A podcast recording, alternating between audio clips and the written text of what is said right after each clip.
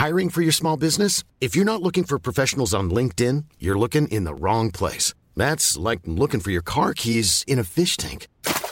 LinkedIn helps you hire professionals you can't find anywhere else, even those who aren't actively searching for a new job but might be open to the perfect role. In a given month, over 70% of LinkedIn users don't even visit other leading job sites. So start looking in the right place. With LinkedIn, you can hire professionals like a professional. Post your free job on linkedin.com slash people today. Estamos en Hoy Supe. Este año se conmemoran 500 años de la muerte de uno de los genios más grandes que ha visto nuestro planeta.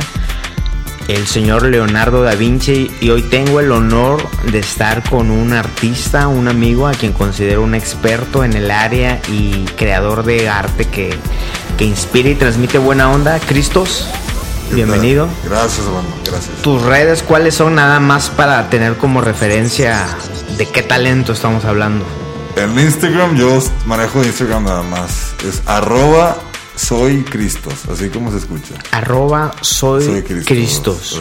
Para conocer la belleza necesitas conocer la fealdad del hombre. Algo así me, comentabas hace algunos días. Cuéntanos, ¿cómo es esa idea? Sí, mira, ah, pues hablamos de Leonardo da Vinci, ¿no? Este, por ahí en sus, en sus diarios, pues él dibujaba mucho, pues caricatura de, los seres humanos, ¿no? O sea, los comparaba con animales, mucho con caballos. leo dibujaba mucho caballo. Entonces dibujaba mujeres y hombres cabezones con narices grandes, ojones, etcétera, ¿no? ¿Por qué? ¿Cómo?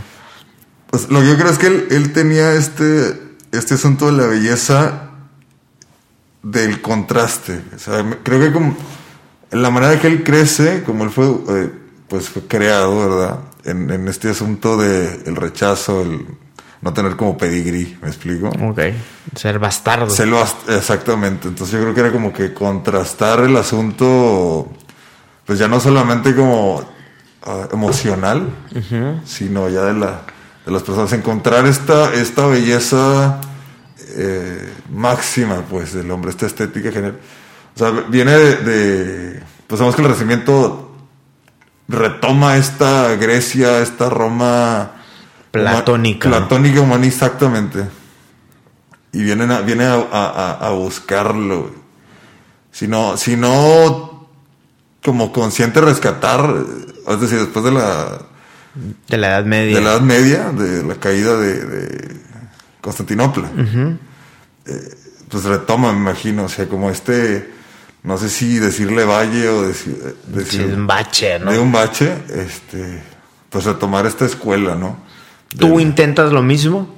¿Qué intentas con tu arte? Cuéntame, porque he visto que mezclas eh, escenas eh, del Renacimiento, las mezclas con escenas de la cultura popular. ¿Cómo está esa onda y por qué? Lo que yo intento hacer es, eh, pues yo creo que lo que sucedió en el Renacimiento era, era contar estas historias, pues del imaginario colectivo, de la cultura popular, ¿no? Pero pasarlas a través del filtro del arte. Es decir, no sé, las historias bíblicas, ¿no? Ok. Las pasaban, las traducían, pues. Las llevaban a, a, convertir en, en, imágenes por la, Sabemos la condición de la gente. No leer, no escribir. Hacer la, hacer la imagen. Entonces lo que yo busco es venir como a hacer común el, el el arte renacentista, regresarlo, pues. Ok. Entonces, lo que yo busco es a través del arte popular, así como el arte popular funcionaba ya, traerlo, es decir, eh, eh, te, contaban quién fue la historia que tú quieras, eh, Sansón y Dalila, con tu, tu canon, ¿me explico? Es decir, se parece a ti, Dios es hombre, y son los cánones de belleza de, ese momento, por ejemplo. Okay. Hablar el lenguaje de la gente en ese momento. Entonces, esto es algo que tú estás haciendo con tus, con tus obras. lo que yo trato de decir es el arte bajarlo a nivel de cancha, como luego se dice, para decir, hey, esto no, es, no está ajeno a ti, sino esto tiene que ver contigo y conmigo. A mí me encanta, eh, desde que vi eh, tu obra, Cristos, eh, porque también soy fiel seguidor del, del, del Renacimiento, este, principalmente. Eh, y de ahí pues temas como, como el barroco, ¿no? Un poquito de, impresionismo, pero estoy más cargado hacia el área eh, renacentista. Y, y me, algo que me da, o que no he logrado interpretar, digo, para no poner que tampoco me he clavado mucho en mi crítica sobre el arte moderno abstracto, pero creo que eso es otra, otra plática en la que tú, yo creo que también eh, podemos coincidir en, en algunas cosas. Cristos, eh, Leonardo, ¿por qué nos tiene aquí Leonardo? Se están cumpliendo 500 años, o estamos grabando este programa un primero de mayo del 2019. Eh, mañana, 2 de mayo, se conmemoran 500 años de su partida. Y la intención de aquí es platicar, es platicar un poquito del maestro, más que una, un recorrido biográfico. Eh, me gustaría abordar eh, aprendizajes que te ha traído el estudio de la vida y de la obra de este maestro este y que podamos transmitir a más gente no y porque es importante aprender de, de Leonardo de Leonardo eh, da Vinci no quisiera contarte tres escenas mías. Eh, eh, tuve la oportunidad de estar un año en Florencia Italia. Tuve la oportunidad de conocer a uno de los fundadores del Museo de Leonardo en Vinci. Y tuve la oportunidad de ir a París eh, con el libro del Código da Vinci en la mano, porque fue, fue en la época, fue como el 2005, 2005, cuando salió toda esta onda. Pero cuando conozco a este, a este señor que te digo, el fundador del, del, del museo en la casa de Leonardo, me dice, ay, pobre criatura, eh, si supieras que la vida de Leonardo y su obra es mucho más fascinante que lo que la ficción pueda decir. Eh, a partir de ahí he empezado a leer, he empezado a tratar de, de descubrir por qué es tan interesante Leonardo y tienes que partir de la obra máxima, ¿no? Y tal vez la obra más conocida en la historia del arte, que es la Gioconda, la Mona Lisa. ¿Qué te evoca? ¿Qué, qué te inspira? ¿O qué, ¿O qué preguntas tienes sobre ella, Cristos? Pues siempre es el, el quién es, ¿no? O sea, es un retrato al final de, de una persona. Hay muchos mitos alrededor de esta, de esta obra. Ajá. Si es Da Vinci, si es la esposa de este comerciante. Francesco del Giocondo. Si es, si es este. O sea, ¿quién es? Uh -huh. Te digo, si es el mismo, si es una combinación de alguien, etcétera, ¿no?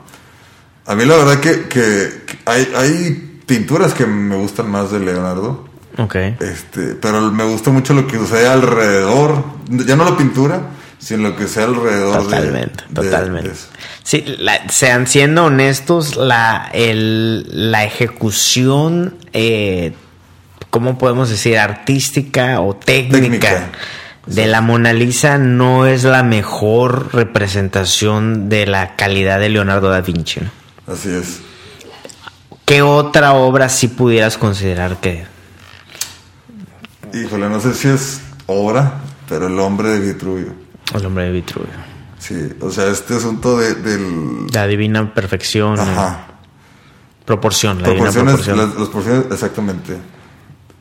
Ah, me recuerdo mucho al, al, a, a, los dioses griegos. ¿Por qué? A este asunto del. del, del o sea, el humanista 100% el decir los dioses son personas. Ok. Pero alcanzar como este canon de perfección. Y, y me encanta el, el, tema de, la, de las figuras. El círculo, el, el, la proporción áurea, pues. La proporción del áurea. círculo y del, del, cuadrado, ¿no? Ok. El, ¿Y cómo estudió el hombre que en el hombre se ven esas proporciones? Exactamente. ¿no? Bueno, ya sabes, o sea, a través de las de tantas disecciones que hizo. Uh -huh.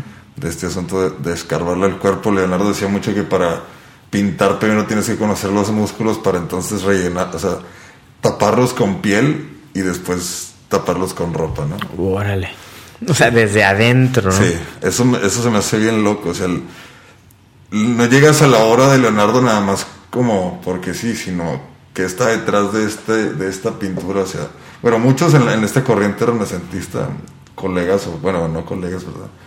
Eh, Rafael, Miguel Ángel, o sea, este asunto del estudio del, del, cuerpo. No solo, yo creo que Leonardo pasó del ver, como él se educó viendo la naturaleza, él decía que es su mejor maestro de la naturaleza, del ver ahora a tocar, a abrir. O sea, yo creo que esta, la multidisciplina de Leonardo comprende como una, una investigación hacia el punto que él buscaba que era la perfección. O sea, no abría y no quería conocer porque sí. Que fue, y de hecho eso lo metió en problemas porque las leyes de, de Florencia eh, permitían el uso de cuerpos, pero hasta un cierto punto. Eh, Leonardo fue más allá, eh, que se robaba los cuerpos, se tenía que robar cuerpos para estudiar. Cuentan una, una, una, historia que dice que él se quedó, fue uno, a un hospital, una especie de hospital, no sé qué era en ese tiempo, a ver, a esperar a un hombre de 100 años que muriera. Se esperó ahí con él a que él moría, entonces ya se llevó el cuerpo para ver si. ¿En serio? Ver de qué murió y murió de. Era. de esclerosis. ¿En serio? Sí. Y lo estudió hasta que se cansó. Ya se lo abrió hasta que lo convirtió en, en pedazos. ¿no? Sí, se dice, por ejemplo, que la, el modelo de la cara de Jesús en la última cena era un, era un preso condenado a muerte porque Leonardo quería ver cómo era la cara de alguien que se sabía eh, con las horas contadas. Entre muchas otras cosas, ahorita tocaste el tema de la multidisciplina, ¿no? Sí. El que le jugaba a favor y en contra, quizá porque también dejaba muchas cosas a medias. Pues era, era una de sus grandes famas entre los, entre los ricos que le pedían trabajos, entre los papas también. Okay. Esta mala fama de que nada terminas, ¿verdad? De que nada acabas. Eh, Pero iba más allá de eso, este, digo, válgame la comparación, yo trato, lo, a veces estoy haciendo cuadros Ajá. y los meto a enfriar, ¿no? O sea, los, los, a ver, esto no me está saliendo bien. O sea, yo entiendo ese asunto de Leonardo en cuanto a ver, tal vez me estoy ciclando, no estás, no está yendo hacia donde yo quiero, o sea, no lo estoy logrando traducir aún de aquí a esto. Entonces lo enfriaba. A veces tardaba 10 años en, en, en, volver a la obra, enfrentarse a la obra y, y entonces terminarla, ¿no? Ya. Entonces yo creo que era, era, más por ahí, no era un asunto tanto de, de, ah, ya no me interesa, sino a ver, algo está pasando aquí. Entonces se iba a otra cosa, a explorar el asunto de las armas, a la escultura, hacia, otro, hacia otras cosas, para entonces regresar.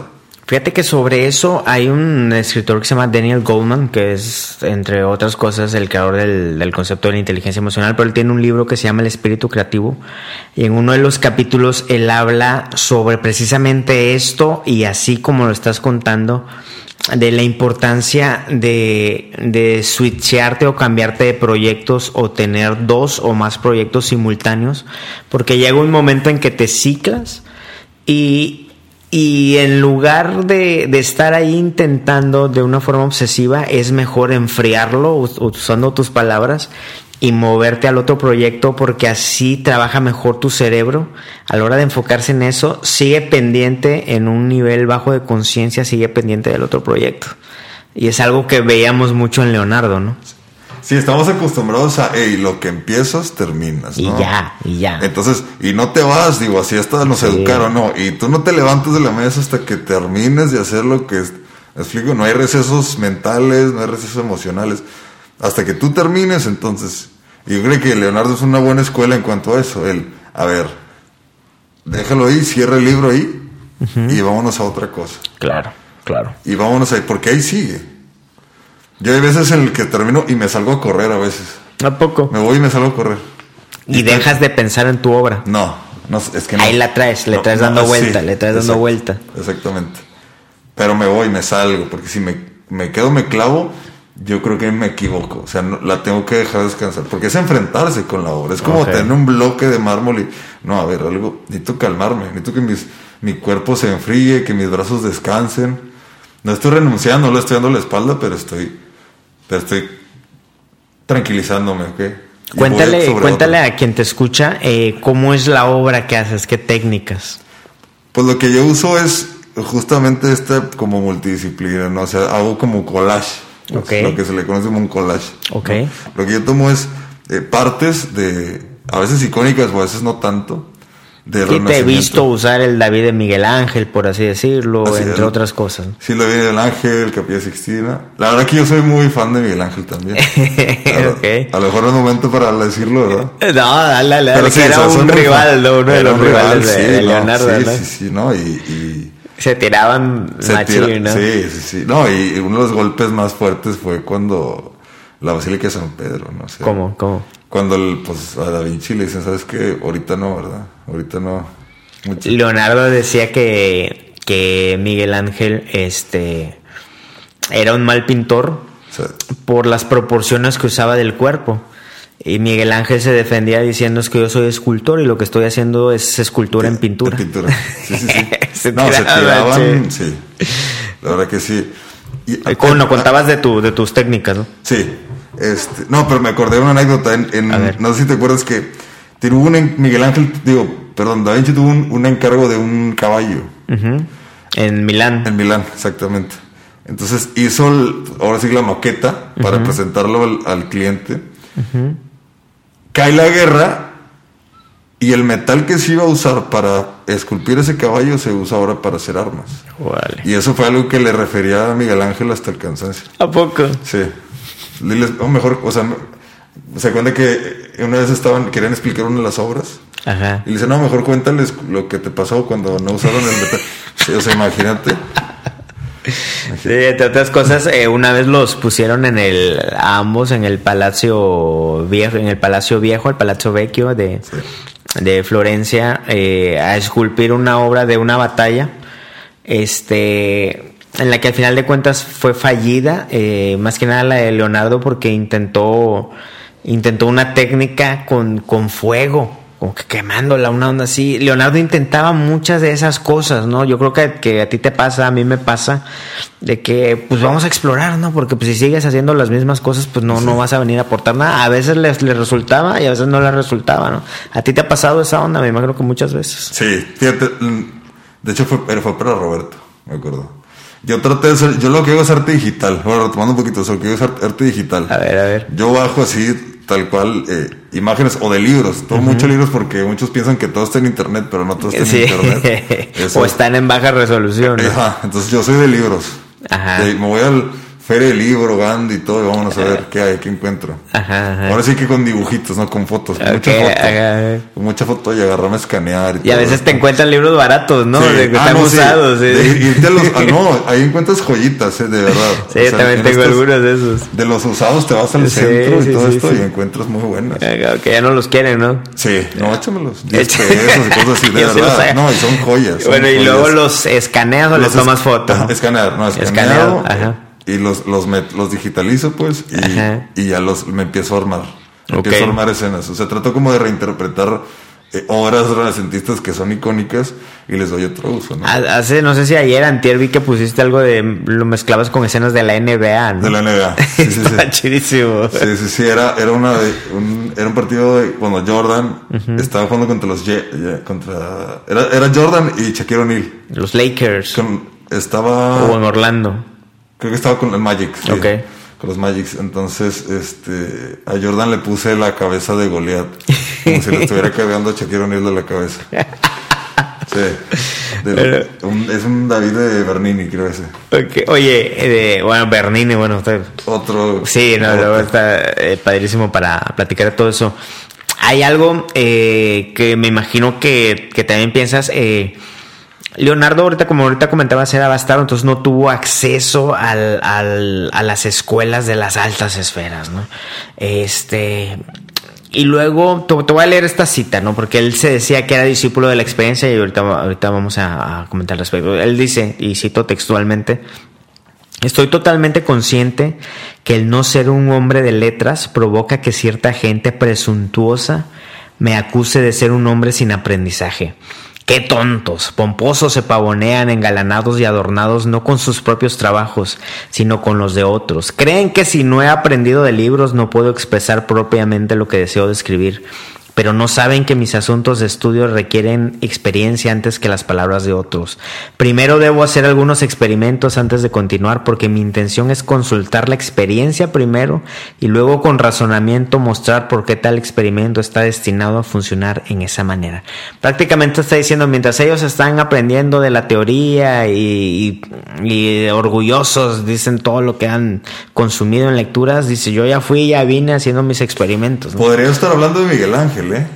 Miguel Ángel mucho más joven, de escuela, el chavito bien. Podría estar hablando de él, ¿eh? Tirándoles, sí, tirándoles, claro que sí. ¿Tú, ¿Tú esto te identificas, Cristo? Sí, claro que sí. ¿Cómo, Este, cómo? Pues en la familia no siempre fui el mejor, ¿no? Entonces, sabemos que Miguel Ángel, digo, no es mi caso. Digo, porque el Miguel Ángel me, me clavé con Que Miguel Leonardo, Ángel. que Perdóname, Leonardo. que Leonardo, pues lo educa Si a la te, familia. si te están escuchando ahorita, se Perdón, están. perdón a todos los fans de Leonardo. Oye, el- que en tu casa, en tu casa. Sí, este, o sea, Leonardo fue, eh, fue educado por su padre y su madrastra y todo esto fue, fue alejado de, pero no, nunca, nunca encajó, ¿no? Por sus hermanos, sus medios hermanos legítimos, ¿no? Entonces, de alguna manera yo me identifico en cuanto al, no soy el, ni el rico, ni el mejor educado tal vez, pero me late este asunto Miguel Ángel como el, Dios, Miguel Ángel. De Leonardo, de mío, Leonardo. Ya me estoy enamorando, ¿eh? Ajá. Te late el terror de Sí, Leonardo, de su ¿cómo- experiencia. Cómo, buscaba él, y te lo decía hace rato, cómo él buscaba este, este reconocimiento, no a, no a través de, de, de su- de- de sus bases, de sus raíces, sino a través de su talento. Él estaba bastante convencido que, que el talento era igual a poder. Ujú. Entonces, cuando entra al, a- al primer taller, e- él entiende esto. O sea, yo me tengo que empezar a mover con esta gente, con estos círculos. Tengo, se, va a Florencia él en, en- en su juventud y a los 16 años entra, A la entra- bodega de, de Andrea del Verrocchio. de Verrocchio, exactamente. Entonces empieza a avanzar y yo creo que es cuando empieza él a entender que se debe de, de clavar con su talento y como decías tú hace rato, exp- experimentar y experimentar. y Sí, porque él ya era de, de, de, o sea, desde niño, ¿no? Desde chavito, de estar analizando todo y pintando y escribiendo y todo, pero sin una estructura que sí aprendías eh, en la cobija de un artista consumado, ¿no? Como era el Verrocchio. Exactamente. Yo creo que es, que es, que es eso justamente que dices tú y anotaciones, porque hay más diarios de, de Leonardo que obras. Entonces yo creo que hay un gran misterio y hay, un, y hay mucho más por saber en los diarios de- de, de Leonardo que en sus propias obras. Entonces yo creo que es, para mí Leonardo es eso, la, la correcta traducción de lo que estás viendo y lo que estás interpretando y lo conviertes en, en- en- en palabras y en dibujos. De O sea, acuerdo. yo creo que es, es eso, no solamente porque cuántos de nosotros no tenemos excelentes ideas y excelentes... man- porque ideas, buenas ideas todos, todo, todo el mundo los tiene todo el tiempo. Pero el, el lograr hacerlo en papel, o sea, plasmarlo en una, en una frase, en una palabra, en un dibujo, ¿no? Hay una, hay una pintura ya que Leonardo empieza a cómo funcionaban las bodegas era de que se le eran obras por pedido, ¿no? Entonces al Verrocchio le, le llegaban varias obras que a veces él las hacía, eh, las empezaba y ya luego sus, sus estudiantes las, las terminaban, pero hubo una en que en que a Leonardo le tocó pintar eh, Un si ángel. mal- un angelito, ¿no? Un angelito, sí. Lo hizo tan bien que el Verrocchio termina traumado y dice la leyenda que a partir de ahí deja de pintar. Deja de pintar. Sí, dice, sí. dice, no, es la que ya estoy viendo algo ya fuera de serie, ¿no? Y empieza la leyenda de Leonardo da Vinci. Y ahí medio lo corrió, ¿eh? Porque le, le dice algo así como, ya el, el alumno ha superado a su maestro. Es como, Totalmente. ya no, ya no tengo nada que enseñarte. ¿no? Ya. Entonces como, y empieza Leonardo. Algo del. Para entender a Leonardo, para entender el genio, hay que. Hay que tener muy en claro que no estamos evaluando a un pintor. Estamos evaluando a un genio. Que entre tantas cosas pintaba, ¿no, Cristos? una de las muchas cosas nada más. Una de las muchas cosas. ¿Por qué? Porque hacía, hacía música. Eh, se dice que era muy bueno con la lira. Con Lira. Este, que era, de- era de muy buen ver, hacía poesía, hacía ciencia, hacía estudios de ciencia, hacía estudios de anatomía, eh, de filosofía y Ingeniería también. Todo, todo Pero. ¿sabes qué pasa? Yo creo que todo fue esto en base a necesidades. Ahorita lo podemos ver como una, una idea de que no, es que yo tengo que saber de todo. Pero yo creo que Leonardo fue en base a necesidades. Esta primera máquina que construye para subir, hicieron una esfera de bronce. La tienen que subir a una, a una, a la cúpula de una de las iglesias. Y construye este, Como una grúa, ¿no? ajá, con una grúa, una máquina. Yo creo que es más eh, en base a eso. A ver, esto tiene que Sí, creo llegar que allá fue en la arriba. Catedral de Florencia. De Florencia, ¿no? Sí, en. Santa María del Fiore. Santa María del Fiore, sí. Ajá.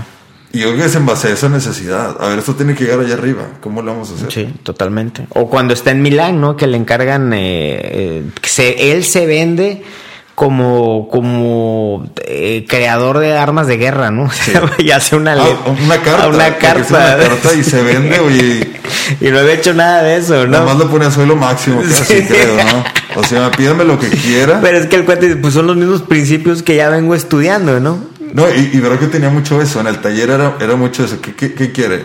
Una campana, desde, desde campanas hasta muebles, hasta pinturas, hasta lo que fuera. O sea, aquí pídanos y se lo hacemos. Totalmente de acuerdo. Él se vende así, como el... Yo soy lo máximo y le puedo resolver lo que necesite. Y tenía, tenía esa persona, dicen que era una persona muy agradable, Sí. este, de, de muy buen parecer, de la forma en que se vestía, que, que caía muy bien. Pero también aventaba dardos, dardos envenenados. Por ejemplo, él criticaba la forma en que, si te das cuenta en el Renacimiento, eh, los bebés normalmente están mal pintados porque Leonardo decía no han entendido, y tú, tú lo entenderás más eh, como artista plástico, eh, la proporción entre la cabeza y el cuerpo de bebé, eh, del bebé en el Renacimiento normalmente los pintaban como, como un humano, con la cabeza muy chica. En proporción al resto Como- del como cuerpo. una mini persona. Ajá, entonces Leonardo decía, no, como ves, en realidad la cabeza tiene una proporción más alta en los restos del cuerpo y te, daba las medidas. Pero el vato decía, "Sí, no lo han entendido porque no se han dedicado a estudiar el cuerpo humano, ¿no? Entonces Leonardo traía las de ganar en muchas cosas. Y ahí podemos hablar de la anatomía de Leonardo. O sea, este asunto de, de conocer el cuerpo desde sus adentros, ¿no? De hecho, lo acusaban de necromancia, que es como una especie de brujería, algo así, por, por, por esta onda de lo del estudio del, del- al diseccionar los cuerpos, Sí. ¿no? Oye, Cristos, comentabas de tu experiencia, ahorita que hablábamos de la multidisciplina y te interrumpí, eh, de tu- tus inicios como artista. Fíjate que es, a mí siempre, mira, yo fui maestro de artes en una preparatoria hace un par de años. Órale. Y mis alumnos me preguntaban, oye maestro, ¿cómo?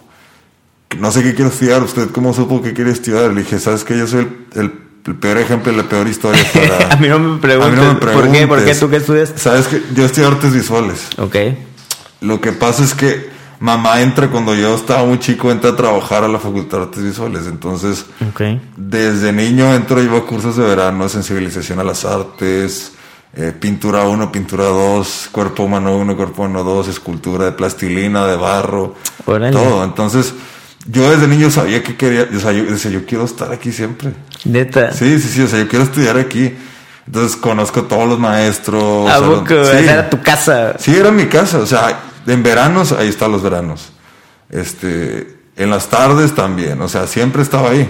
Ok. O sea, porque pues no había quien me cuidara. Entonces, órale, entreténganme a este, ¿no? ¿En serio? Qué Pues, te- chido. Cuando terminaban los cursos, los niños se iban a su casa y yo me iba a la imprenta, por ejemplo, a pedir cartón, a pedir papel. Ah, órale. pedir- o me- ¿De cuántos años estamos hablando? ¿Qué edad? Desde los cuatro. Desde los cuatro.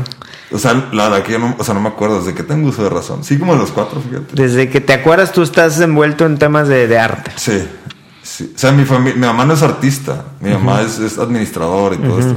Pero ahí estabas, Pero pues, en la escuela de yo arte. me la pasaba así. Y luego, y luego.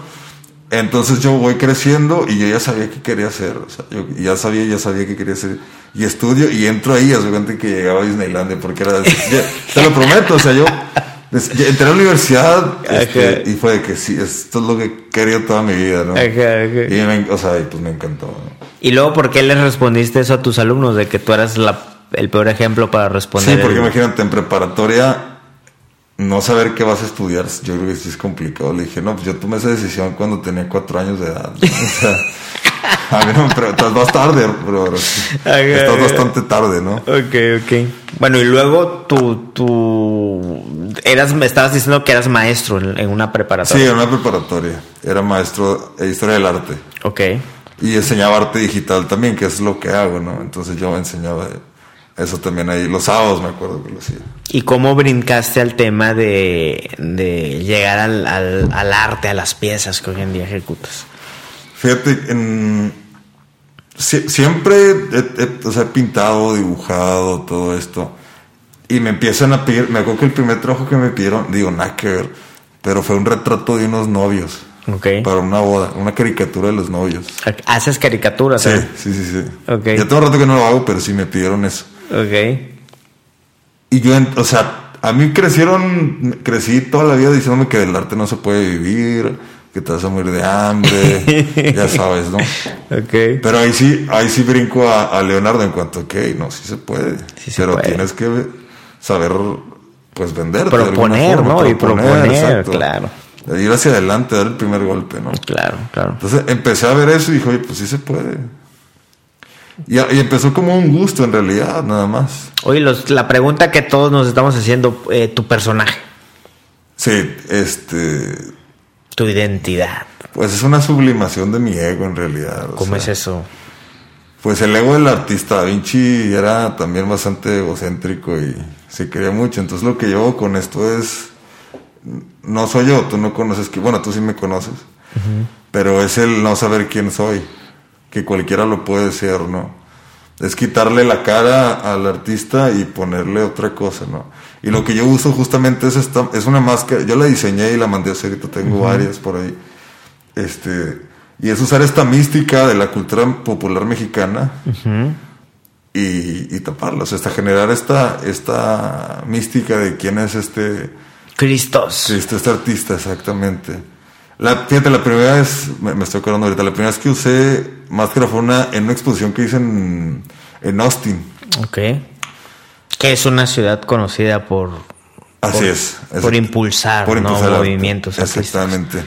Y tengo un borrera ya que me invita, este, y me dice, oye, ¿sabes qué? Este, ¿tienes ahí unas piezas? Sí. Le digo, sí, tengo unas, un par de cosas. Que fue la primera vez que expuse eh, como Cristos en mi vida. Ok. ¿Y qué hiciste? ¿Imprimiste algunas Imprimí- piezas? Ah, ahí, fíjate, ahí te va. Dije, a ver, ¿cómo lo voy a hacer con esto? Dije, A ver, a ver. a los gringos no les gusta que uno les vaya a vender cosas allá. Dije, entonces no me puedo poner a pintar, no me puedo- dije, no, tengo que llevarme algo o doblado o enrollado, o tengo que, no, dije, me voy a ir en camión, dije. a. Entonces tenía yo como, como dieci- no, no es cierto, unos 21, 20, 21 años. Ok, ok. Entonces dije, ¿Ahorita no, cuántos tienes? 26. 26. O sea, hace unos 5 o 6 unos años. 5 o 6 años. Ajá. Entonces dije, no, pues tengo que imprimir algo y me voy a llevar aparte en USB y lo voy a subir a mi correo y proteger. cualquier cosa, llego me los allá y me voy al Office Depot y Exacto, vámonos. Eso mismo pensé. Dije, entonces, ok. Lo imprimí, lo enrollé y me lo llevé en un portaplanos. Y pues ya crucé y todo, no me dijeron nada. de todo. Y llegué yo, ya extendí y colgué. Y los clavé en la pared así con unas, con unas chinchillas. Porque dije, no, no encuentro otra forma, no voy a ver el cuadrote y todo esto. Dije, entonces, esa fue la primera vez que y usé la máscara en, en la apertura de la... de la- Fue, una, fue una, una exposición colectiva. Ok, ok. Y mi brother invitó a varios artistas. Y ahí me, me dio un cachito. Ahí salió el tema de no exponer tu, tu identidad real, Así sino es. traer este alter ego para que sea el arte el que hable. Exactamente, exactamente.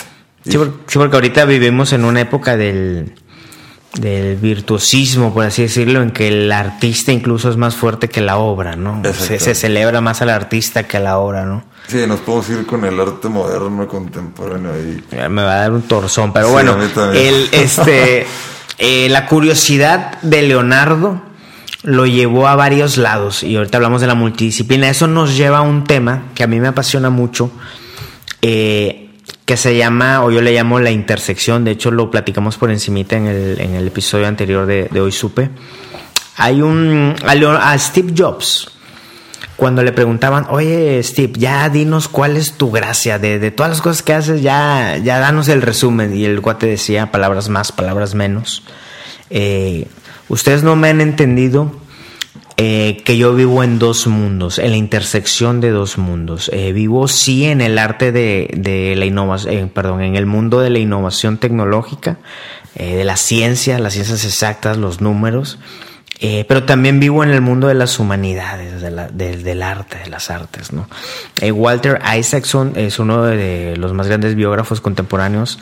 Eh, hizo una biografía de Steve Jobs, de Albert Einstein y recientemente el año pasado, antepasado, la de Leonardo da Vinci. Y él arranca esa biografía de Leonardo diciendo, escribo de estos personajes para demostrar que no eran seres tocados por Dios, que no eran seres especiales, sino que eran eh, tan humanos y tan comunes como tú y como yo, pero tenían una gracia. vivían en este espacio y hace alusión a Steve Jobs, esto que te acabo de decir, eh, Albert Einstein, de que conocemos todos, o al menos, aunque no lo entendamos, hemos escuchado ¿no? sus temas de la teoría de la relatividad, etcétera. Pero también era poeta y era violinista, ¿no? Y de Leonardo, pues todo esto que estamos hablando, ¿no? Y tiene que ver cómo desarrollar eh, a plenitud nuestro cerebro, nuestras capacidades. Eh, tú lo estás viviendo hoy al mezclar, al mezclar arte renacentista y llevarlo a espacios digitales. Es una clara muestra de esto que te estoy comentando, Cristos. Sí, el, y justamente por eso Instagram, porque yo creo que es como una galería Instagram, son puras imágenes. Entonces lo que hago yo es llevarlo también hacia la, hacia la moda, por ejemplo, camisetas y todo esto. Entendido que el arte se puede poner también. Entonces que podemos hacer como cuadros caminando, ya sabes, ¿no? Ok. Entonces lo que, lo que yo con esta combinación de, de elementos es, tú escoge, el, seguramente algo de esto vas a conocer, o seguramente has visto algo de esto, ¿no? Identifícalo y sácalo y ve cómo funciona con las demás piezas, ¿no? De acuerdo. Y hablando de piezas, hace rato estábamos hablando de, de la Gioconda. Eh, hace tres años eh, le escribí a un cuate, eh, no un cuate, un señor, un investigador es italiano, que se llama Silvano Vincetti. Él, entre otras cosas, descubrió los restos de otro artista que sé que te gusta, que a mí también, que es el Caravaggio. Grandísimo, ¿no? como pintor, me atrevo a decir que es mi, mi favorito como pintor. Este, una cosa tremenda. Bueno, él descubrió los restos de Caravaggio y estuvo varios años tras los restos eh, de Lisa Gerardini, eh, la, la, Gioconda.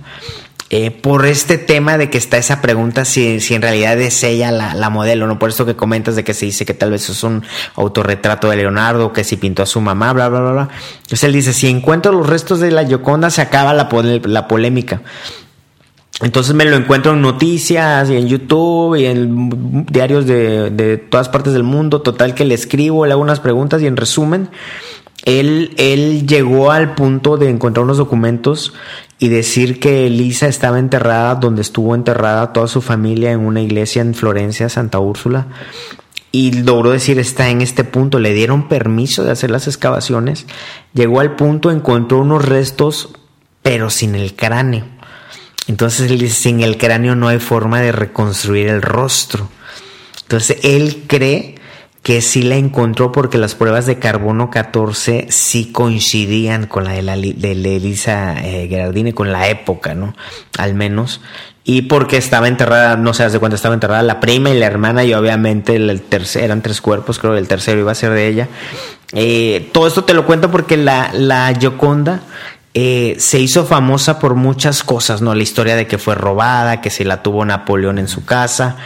Eh, este cuate, igual mi cuate, no, ya lo hizo mi cuate, eh, Silvano Michetti, él cree que Lisa es el resultado de dos modelos que es eh, por un lado sí es Lisa Gerardini, pero por el otro lado también tiene figuras del Salai, que era un discípulo de Leonardo da Vinci, de tal forma que esta, esta imagen que vemos es una figura andrógina, eh, para la cual Leonardo representa la, la, una persona perfecta, la combinación de un hombre con una mujer.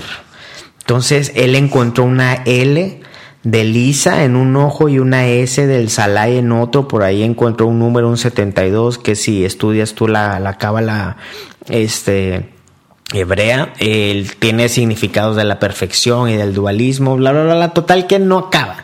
Lo que te comentaba hace rato, que la realidad o las cosas eh, que sí se pueden estudiar superan por mucho la ficción y nunca vamos a terminar de estudiar a un hombre como Leonardo que dejó tantísimas cosas, ¿no, Cristos? Sí, el, el, Bueno, se habla mucho, mucho de la sexualidad de Leonardo, justamente. También. Y eh, hay un, un, punto, dicen que, que él se deja de interesar en el sexo que él sea parte de todo esto, no sé si era como un resultado de... Como que él escoge el celibato, ¿no? Sí, una onda así. Pero no sé si era por, por este asunto del, del sobreanálisis del cuerpo, en el que él dice que si no fuera por, por los adornos de, de la cara, él refiere, es asqueroso el, el, el, cuerpo humano. ¿A poco? Sí. O sea, él habla, pero no sé, te digo, no sé si fue un, una sobreexplotación de, de este uso de las disecciones y qué sé yo.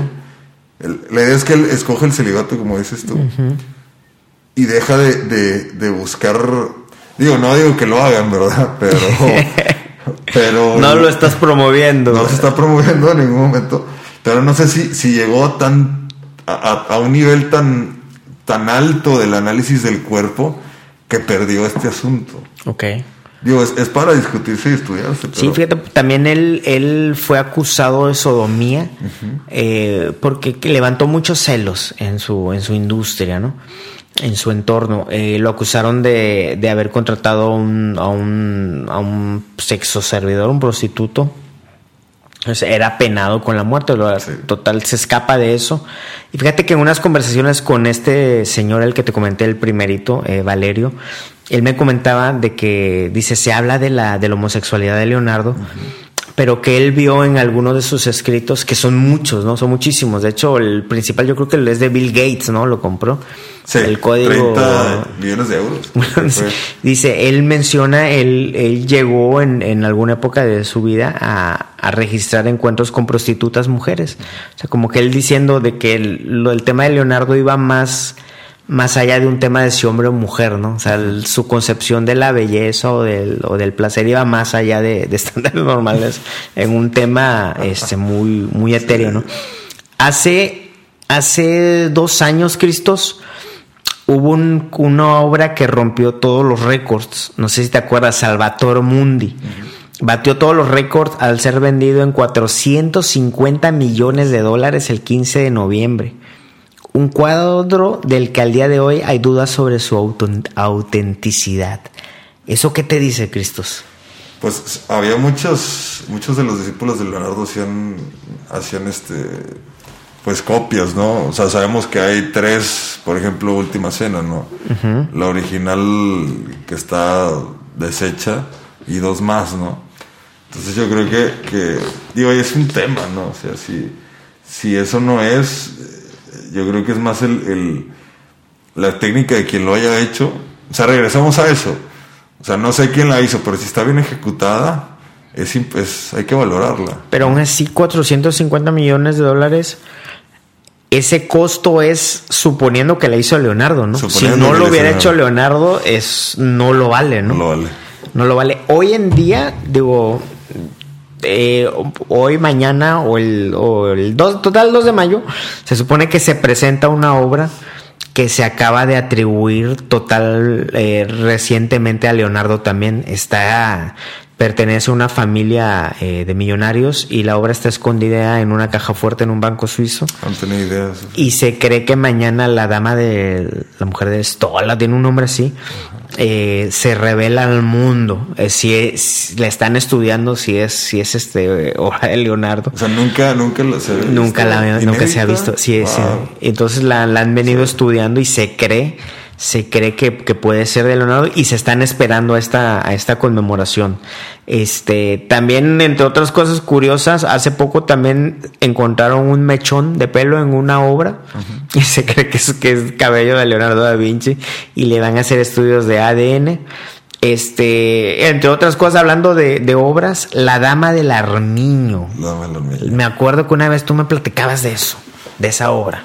Sí, pues Leonardo le interesaba sí la exploración del cuerpo, pero también la exploración del adentro, de la emoción, de lo espiritual de la persona. ¿no? ¿Cómo es eso?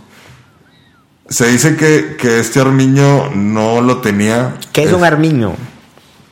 Es como un. ¿Qué será? Como un, como un telacuache, imagínate. Blanco.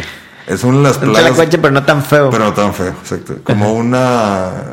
Contra telacuache y gato. En, ándale. Con oveja, con. Largo, así estirado, como una rata estirada, rara, pero muy bonita. Ok, Blanco, pero eso, te digo, es una de las, de las plagas más fuertes que hay. ¿En serio? Llegan y destruyen. Ok, ok. Este armiño lo trae una, la, la que es retratada. Pero se habla de que pues era, no, no podía tener ella este armiño, ¿no? Entonces habla de que es una representación del carácter de esta chica, ¿no? En cuanto, en la apariencia es muy bonito, pero es destructivo, ¿no? Ok. Entonces se, se genera este, este mito alrededor de esta, de, de esta obra. O sea, Ok. a Leonardo le interesa el, el carácter, te estudia también. Al, al respecto, eh, cita Leonardo, dice Leonardo en, en, un, en su libro o en su, se llama el Tratado de, de, de Pintura, que dice el grande pintor eh, no debe solo reproducir la semblanza física de él o de la modelo, sino darle una, una visualización física a su interior y esto es la cosa más difícil, Cristo. ¿A ti te pasa eso? ¿Tú te has encontrado eso como artista? Sí, sí. A veces cuando son cuadros bajo pedido, porque se hacen, ¿verdad? También no, no se le va a rechazar. Eh, sí, yo sí pido mucho eh, referencias de, de, las, de, la persona, ¿Cómo, cómo? de su familia. De, ahorita estoy haciendo uno para un, es un empresario de Estados Unidos. Okay. Y yo sí le pedí, digo, al, habrá quienes no lo hacen, no sé si me he topado con gente que, ah, entonces es que no quiero nada. No, porque yo sí me meto, digo, no, a veces no tengo la oportunidad de conocer a la persona, pero sí le digo, oye, por favor, pues mándame tus, tus credenciales, ¿no? ¿Quién eres? ¿De dónde vienes? ¿Tu familia? O sea, no solo de que mándame la foto y la voy a reproducir. Sí, no, no, no, sino tú quién eres, ¿no? Mm. ¿Tú quién eres? O sea, ya hay gente, te digo, este, por ejemplo, este empresario me mandó hasta el vals de su boda. Ay, no es cierto. Sí, sí, sí. Ah. O sea, el nombre, los nombres de sus hijos, su esposa, cómo se llama, dónde vive él, pero de dónde es, él es original. Eh, cuándo se casó, dónde se casó, la canción del vals de su boda. ¿A poco? Sí. O sea, y eso a ti te da una noción sí, más. yo me pongo a escucharlo, chida. o sea, puse a escuchar la canción y hasta me imaginé cómo la estaba bailando, ¿no? ¿Es en serio? Sí, sí, sí. Este, entonces te digo, trato de, de conocer a la, a, la, a la persona más allá de eso. Y si me lo quiere decir o no me lo quiere decir, o por qué me dice solamente eso, y por qué no me habla de otras cosas, sino como ver, yo no le digo, dime esto, dime esto otro, dime esto Tú otro. dejas más. que te Exactamente. Diga. Incluso Tú, si te dan pocos elementos, eso te ya te dice algo. Te ¿no? dice, exactamente, me dice cómo es la persona. Ah, de que te estoy contando solo poquito, so, no quiero parte. que vayas un poquito más, entonces tú eso lo vas a plasmar en tu obra. Exactamente. Yo, o sea, yo también me, me acoto, pues. Uh -huh, Digo uh -huh. que esta es la parte que le interesa a él que sea, eh, que sea, pues no, no explorada, sino plasmada, ¿no? Uh -huh, Entonces digo, ok, me, yo me acoto eso y sobre esto yo lo trato de resolver, ¿no? Y me pongo a investigar y de dónde viene, por ejemplo, la canción o por qué sus hijos se llaman así, qué significa el sus hijos. Sí. sí, por ejemplo, él tiene dos hijos hombres. Uh -huh. Uno se llama Bowie y el otro se llama Beckham. Como el cantante y como, luego como David el Beckham y como David Bowie. Ajá. Entonces ahí hay algo ahí escondido. no le voy a preguntar por qué, pero lo voy a. Lo voy a es una labor tuya también crear un poco de, de supuestos ficticios, ¿no? pues parte del arte, ¿no? Que te deja, da espacio a esa, a que termines de construir, ¿no? Exactamente. Justo como el caso de, de la dama del armiño. Uh -huh. O sea, al final pinta el armiño oye, ¿qué onda con esto, no? Uh -huh. Ah, pues es algo que yo, ¿tú me entiendes? Uh -huh, uh -huh. Y yo soy de la idea de que, o sea, yo voy a hacer lo que, se ve feo, ¿verdad? Pero lo que yo quiera, ¿verdad? Y te lo voy a entregar, ¿no? Porque es la visión, tú buscas la visión mía, y bueno, esta es mi visión y mi interpretación de lo que tú estás haciendo, ¿no? Ok. Entonces yo creo que es, es por ese lado. ¿no? Oye, Cristo, si tú como artista, si pudieras agarrar la, la cápsula del tiempo y aparecieras en en el Renacimiento, en, eh, en, las épocas de Leonardo, y tuvieras la oportunidad de acercarte, ¿qué, qué harías? Híjole, no, me le pego. ¿Y qué le preguntas o te quedas en silencio y viendo? De un artista así, ¿cómo se le aprende? Híjole, ay, qué difícil pregunta. ¿Por qué? Porque es muy amplio, ¿no? Sí, no, pues es que yo mejor me quedo callado y lo sigo y a ver dónde. Yo me imagino a alguien cómo, muy disperso, o sea, sí. difícil de seguirle el paso. Eso, ¿no? sí y de entenderlo. Me imagino alguien muy, que, muy, callado y ¿Qué está haciendo? O sea, le, le, hablo, no le hablo, sí. lo voy a molestar, no lo voy a molestar. O sea, oye, que, o sea, una onda así como, oye, ¿qué necesitas? ¿Qué más? ¿Qué? Sí, dicen que el vato también era muy, era, era, hacía muchas bromas también. Sí. Que, o sea, o sea, me imagino a alguien que está, hable y hable diciendo, se dice también que, que dormía eh, por periodos muy cortitos, pero continuos en el día, uh -huh. por, para no desperdiciar tanto tiempo en la noche. ¿Te imaginas a alguien así? O sea, de, de no, y no es mentira que las grandes ideas llegan en la noche, ¿eh? A punto de dormir. ¿Te ha pasado? ¿Te pasa? No, yo duermo con una libreta a un lado y un ¿A poco? ¿A sí, poco? sí, sí. O sea, porque, digo, para mí es bañándose y antes de dormir las grandes ideas. Uh -huh. O sea, estoy, estoy a punto de dormir, se me viene el foco, prendo la luz y o escribo o lo dibujo o qué sé yo. ¿no? Tiene que ver con, unos le llaman el horario eh, crepuscular, algo así, eh, pero tiene que ver en neurociencia con unas ondas, un tipo de ondas que, que están sucediendo o emitiendo el cerebro Sí. este, en las horas pegadas al sueño. Entonces ahí se dice que la creatividad eh, pues fluye, fluye bastante, ¿no? Ha, ha habido grandes hombres, eh, no me acuerdo si era Dalí y algún otro. Dalí y su, como- y su siesta relámpago, ¿no? y, y te creo que Edison o, o alguien, Edison uno de esos, eh, dormían sentados con una llave en las manos Sí. para que cuando se adormitaban y, se caían las llaves, ahí mismo. Dalí dormía con lápices y ponía un, un plato de metal en el piso. ¿A poco? Sí, para justamente eso, cuando ya estoy durmiendo soltaba Y ahí mismo. y, soltaba, y, y ahí se despertó. Oye, a ti te pasa, pero luego que estás trabajando en la tarde te estás quedando así, ¿no? Sí, sí, sí, sí, dormido, sí. ¿no? Oye, Cristos, ¿tu obra para dónde va? Tu exploración artística. ¿Qué te gustaría? ¿Con qué sueñas? Yo creo que es, estoy en un punto de, de pasar del, de las, del 2D al 3D, o sea, quiero empezar a hacer escultura. Hacia ese lado voy, yo creo. ¿Pero 3D en la compu o No, escultura, no, escultura, escultura. objeto? aquí? Objeto, sí. ¿En ya. serio? Ya al, al tocar al ver a, ¿Lo has hecho? 360. No, lo he hecho con, con, con muñecos, con juguetes, pero nunca hacia lo que estoy haciendo. O sea, ya un... ¿Te gustaría llegar al punto de esculpir un mármol? Ay, joder. ¿Te imaginas? Ya luego hablaremos de Miguel Ángel, ¿no? Vamos Sí. a buscar una efeméride. quieras, por favor, sí. sí.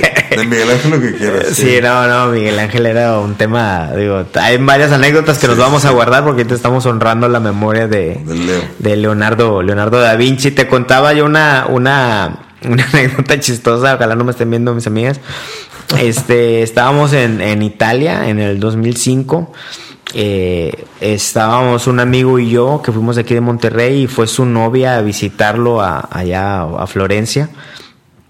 Y en eso eh, les estábamos dando un recorrido.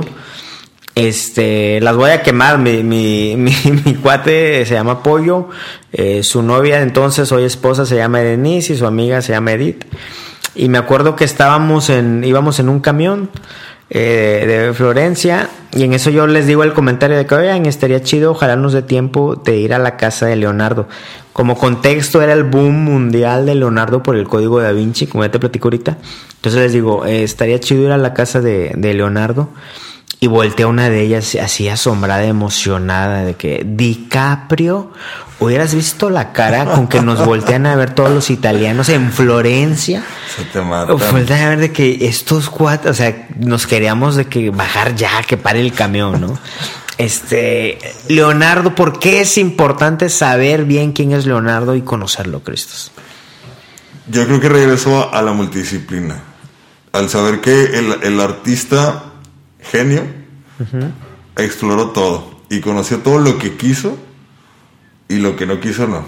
¿Me explico? Entonces yo Eso creo que tú es- cómo lo ves en el día a día, ese, ese tema de la multidisciplina que nace en una curiosidad si- extrema. Si por tu multidisciplina tiene que estar basada en, en tu curiosidad. O sea, saber hacia dónde vas y qué es lo que buscas, obviamente es perfeccionar tu técnica y perfeccionar lo que está detrás de tu técnica, o sea, tu, tu, eh, tu recurso, tu argumento. Y por eso tienes que explorar lo que a ti te interesa y hacia dónde vas, ¿no?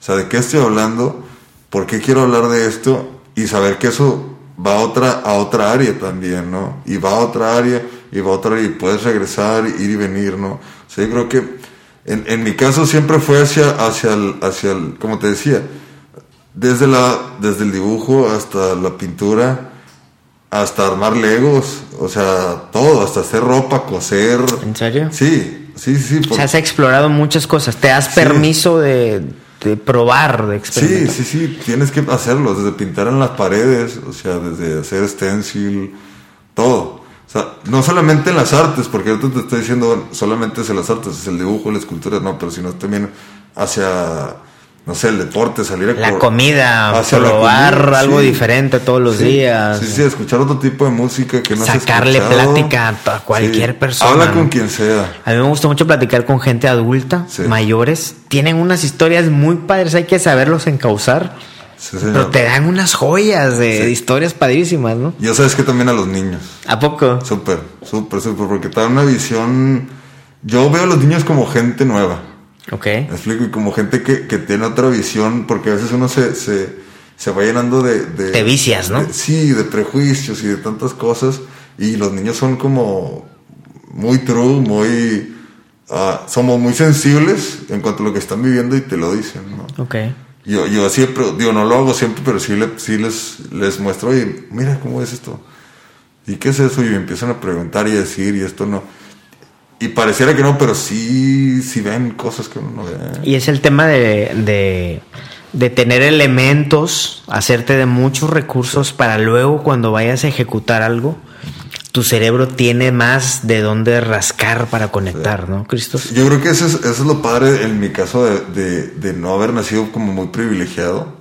En cuanto a que con, puede, uno, puede como uno explorar hacia cualquiera de las líneas, ¿no? De, de la poca ah, conocimiento hasta la gente que tiene más conocimiento. Pero en, todas estas hay, hay una cultura impresionante, ¿no?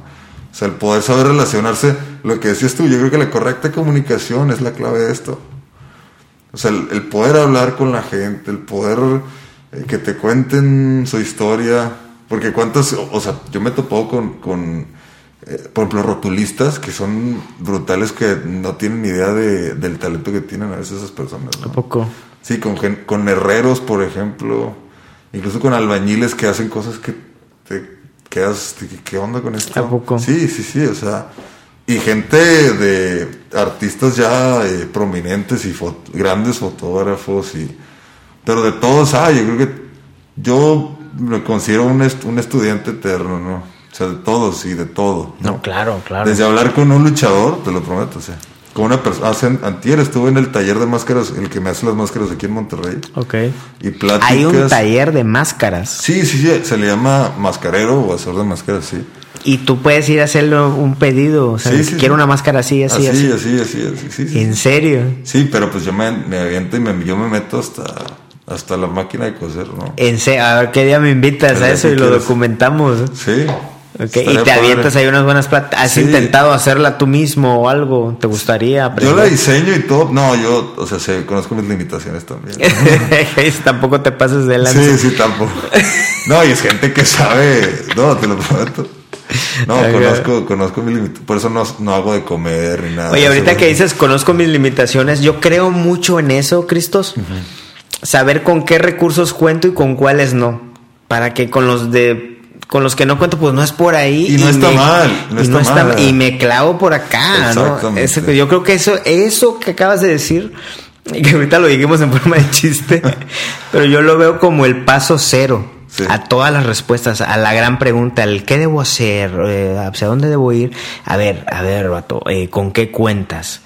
¿Para qué eres bueno? ¿Para qué no eres bueno? ¿Qué te sale bien? ¿Qué no te sale bien? ¿Qué te van a pagar? ¿Qué no te van a pagar? ¿Cuáles son tus crafts más buenos? ¿No? ¿Qué, qué estás haciendo que nadie más esté haciendo? ¿No? Y dale por ahí. Yo le voy a eso porque muchas veces me han dicho, no, es que tú tienes que saber poquito de todo. Y digo, no, yo prefiero saber muchito de poco. Entonces, sí, hay cosas que, que, que no sé y que no quiero saber. Pero eso es mucho del prueba y error, ¿no? Sí, sí. de sí, lo sí. que decías hace rato, de la curiosidad, ¿no? Oye, intenté, ah, no me salió, no soy bueno, conozco mis limitantes, vámonos. Ah, mira, esto sí me salió, órale. Esto forma parte del poco, ¿no? Del muchito, de Sí. poco. Entonces es una disciplina, pero orientada, ¿no? Y con conciencia. ¿no? Sí, tienes que saber, eh, saber buscarte bus- buscando las cosas. Ok, ok. Te tiene que impulsar la curiosidad. Leo, esa es la, la Leonardo, Leo, ya le digo como si- tu cuate, tu Sí, cuate. Mi cuate Leo. No, o sea, Leonardo es una, es una gran muestra de que la curiosidad es la que te tiene que empujar. Totalmente. No el querer ser como tal, o el, no, sino el... el, el Ahí acabas de dar otro punto, ¿no? El no querer ser como tal, ¿no? Sí. Porque ahorita en esta era eh, tratamos de darle copy-paste, ¿no? A las vidas de alguien, ¿no? Es que tal influencer me dijo que hiciera eso, de que, oye, él, él... Y una de las cosas es, es de que él te está dando un consejo, pero en su entorno, en su contexto. Sí. No quiere decir que va a funcionar en el Y que la historia se va a repetir Y que la historia se va... Yo por eso no creo mucho, Cristos, en los eventos donde vienen eh, chavos emprendedores exitosos norteamericanos. Sí. Vienen y te cuentan unas historias muy padres y los chavos que la mayoría son estudiantes se entusiasman, pero no se dan cuenta que el cuate que lo está contando está viviendo un entorno muy diferente, incluso pasa en el arte, ¿no? Sí. Y que hay países o hay zonas donde el arte es más prolífero, ¿no? O es, o es más eh, fértil el terreno donde por el cual puedas que, que, no es lo mismo tener referencias. O sea, todos tenemos referencias, Exactamente. pero debes de, debes de aislarlo. O sea, no quiere decir que si tú haces el A, B y C de aquel, de aquel que te late lo que él hace, se va a repetir en ti. Y no solamente norteamericanos, sino mexicanos también. O sea, ahorita está muy de moda este donde los emprendedores, ¿no? De dar este, pláticas, y yo, mira, yo viví esto, y me pasó esto y esto. Y, y consejos esto, y de negocio y de Exactamente. esto. Yo creo que pues no, es, no debe ser el caso, ¿no? Usa las referencias, tenlas, claro que sí, pero jamás pensar que se va a repetir, ¿no? no. O ve y pruébalo y date cuenta si te va a jalar, pero rápido, Ajá. ¿no? Sí. Prueba y error. Lo- lo- igual, regresando a Leonardo, lo de la experiencia, ¿no? De que ve y pruébalo, sea un discípulo de la experiencia. Cristos, último pensamiento, ¿qué- ¿con qué nos quieres dejar? Hay que saber muchito de poco, clávense con algo que les encante y que les sea curioso. Súper, o sea, exploren en base a la curiosidad, siempre, siempre, siempre. Dense la oportunidad de Dense- equivóquense ya, ahorita, para que no se equivoquen mañana y sea peor. Oye, Cristos, Pero- ¿nos, nos regalas una obra para ponerlo de portada de este podcast? Claro, claro. Algo de Leonardo, no vayas a poner algo de Miguel Ángel. no ¿eh? me digas, sí, Miguel Ángel lo traigo, hay que de Oye, pero vamos a cerrarlo, eh, la próxima Sí. vez que sea de, de Miguel Miguel Ángel, Ángel. ¿no? Y podemos repasar por ahí, luego nos vamos a Caravaggio, Voy, si te gusta, y traemos ahí tres grandes, ¿no? claro que sí. Dalí también te gusta. Dale, bueno, Dalí, Dalí el personaje, ahí te va. A ver, a ver, Esto es muy Dalí. ¿por qué? Lo de la máscara, Sí, estás esto no, máscara. esto no soy yo. O sea, esto es lo que tú ves, lo que la gente conoce, pero nadie sabe quién soy. Dalí era un personaje. Exactamente. Sí, sí, sí, Pero era un buen artista. Totalmente. O sea, era bueno técnicamente. Sí, sí, pero era eh, parte de su arte era el personaje que se inventó, ¿no? Porque de hecho dicen personas, hay, hay testimonios de gente que le estuvo cerca, que el cuate no era tan efusivo. O sea, pero cuando veía gente se transformaba Exactamente. y se ponía su papel y se enloquecía. Sí, entonces esto te es un poquito ahí. No, no, increíble, Cristos, muchas gracias, muchas, Muchas gracias. gracias. y pues que sean más capítulos, más episodios de esto, enséñanos, este, y pues invitarlos a arroba soy Cristos Arroba en soy Instagram, ¿verdad? Así Para es. que vean y disfruten la, la obra. También tienes playeras, ¿no? Sí, sí, este. Fíjate, lo que me di cuenta es que es más fácil vender una camiseta y un cuadro. Es más fácil vender una camiseta que un Un cuadro. Así es. ¿Por qué será, Cristos? ¿Tema de espacio? ¿No tenemos la cultura? Yo te digo, mi depa ya no cabe ni, ni un alfiler. güey. Hace mucho te regalé un cuadro, no me acuerdo. ¿Cuál, güey? Una, es un. Uno chiquillo. Sí, es sí, un sí, Rafael, sí. me Sí, acuerdo, sí, sí, con- sí, sí. Con una parca. Ajá, ajá. Sí. Con los ojos tachados, ¿no era ese? Creo no? que no me acuerdo. Ahorita lo mañana lo saco y te lo, lo voy a tomar foto, güey. Sí. Pero bueno, te decía que yo tengo la cultura de, de sí estampar y colgar cosas y hasta bufandas y de todo, de todo, todo. ¿Será que no tenemos la cultura de eso de los cuadros? Sí, es la cultura. Yo creo que lo que yo busco es meterlo en la ropa y luego de la ropa regresarlo a la, a la pared. Sí. Porque la gente no, o sea, por más que uno se esfuerce en ir a galería, que poner galerías y que la gente vaya y generar una cultura, yo trato de, de la pared a la ropa Y de la ropa a la pared. y de la ropa a la pared. Exactamente. Soy Cristos, este artista moderno que hace, ¿cómo le llamas? Collage ¿Cómo las? Con obras renacentistas insertadas en la cultura popular. Hoy dimos un repaso de, de Leonardo da Vinci, de los aprendizajes que, que tomamos tanto de Leonardo como de, del artista en cuestión. Soy Cristos, muchas gracias Muchas gracias. y hasta la próxima. Gracias. If you thought the only way to get a more defined jawline with natural looking results was through surgery, think again. Juvederm Volux XC is a non surgical injectable gel filler that improves moderate to severe loss of jawline definition and can help you achieve natural looking results with little downtime. Even better, this improved definition lasts up to one year with optimal treatment. No maintenance required. Improve jawline definition for a smooth, sculpted look with Juvederm Volux XC. For important safety information and to find a licensed specialist, visit juvederm.com. That's J U V E D E R M.com. Not for people with severe allergic reactions, allergies to lidocaine, or the proteins used in Juvederm. Common side effects include injection site redness, swelling, pain, tenderness, firmness, lumps, bumps, bruising, discoloration, or itching. There's a risk of unintentional injection into a blood vessel, which can cause vision abnormalities, blindness, stroke, temporary scabs, or scarring. Talk to a licensed specialist to find out if it's right for you.